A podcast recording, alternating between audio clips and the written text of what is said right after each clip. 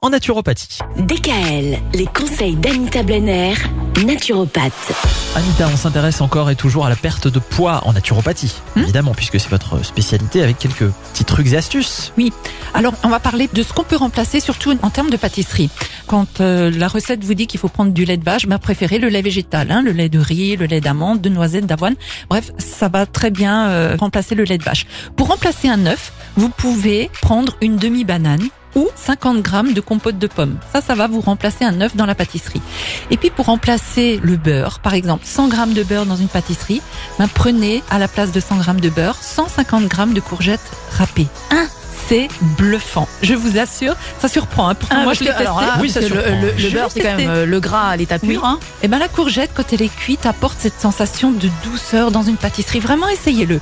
Alors, si vous n'êtes pas très euh, fervente des courgettes, on peut prendre au lieu de 100 grammes de beurre, ben, 100 grammes de purée d'oléagineux, c'est-à-dire de la purée d'amande. Bon, c'est un peu moins calorique que le beurre et un peu plus calorique que la courgette, quand même un peu plus. Mais vraiment, la courgette, faut essayer.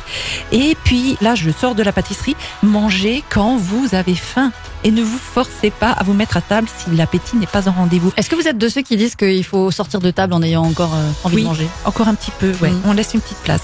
Et puis, quand manger quoi? Alors, la chrononutrition, hein, qui est un mode d'alimentation adapté à l'horloge biologique, la chrononutrition recommande de faire un petit déjeuner gras, puisque c'est là qu'on va mieux métaboliser le gras. Un déjeuner protéiné avec des féculents, un goûter sucré. Là, c'est vraiment le seul moment où on peut manger du sucre, c'est au goûter. Et le dîner léger. Par exemple, des soupes, des crudités, des aliments faciles et rapides à digérer. Donc, évitez les plats en sauce qui sont trop lourds. Et puis prenez une, une nouvelle habitude primordiale, mangez lentement. J'ai reçu récemment un homme en consultation qui m'a dit qu'il avait perdu 7 kilos en 3 mois.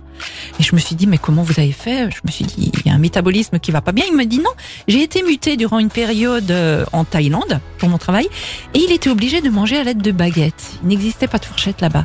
Et comme il n'était pas très doué pour cela, ben, il mangeait donc plus lentement. Et au final, il s'est délesté de son surpoids sans faire aucun régime, mais tout en mangeant à satiété. On va libérer cette fameuse hormone de satiété qui est la leptine. Oui. Et plus on va manger lentement, plus elle aura le temps de faire son travail. Et il y a un dicton qui dit d'ailleurs euh, prenez un petit déjeuner comme un roi, un déjeuner comme un serviteur et un dîner comme un mendiant. C'est ça. Bah dis donc, tu connais bien les expressions. hein.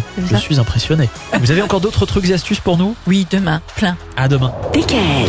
Retrouvez l'ensemble des conseils de DKL sur notre site internet et l'ensemble des plateformes.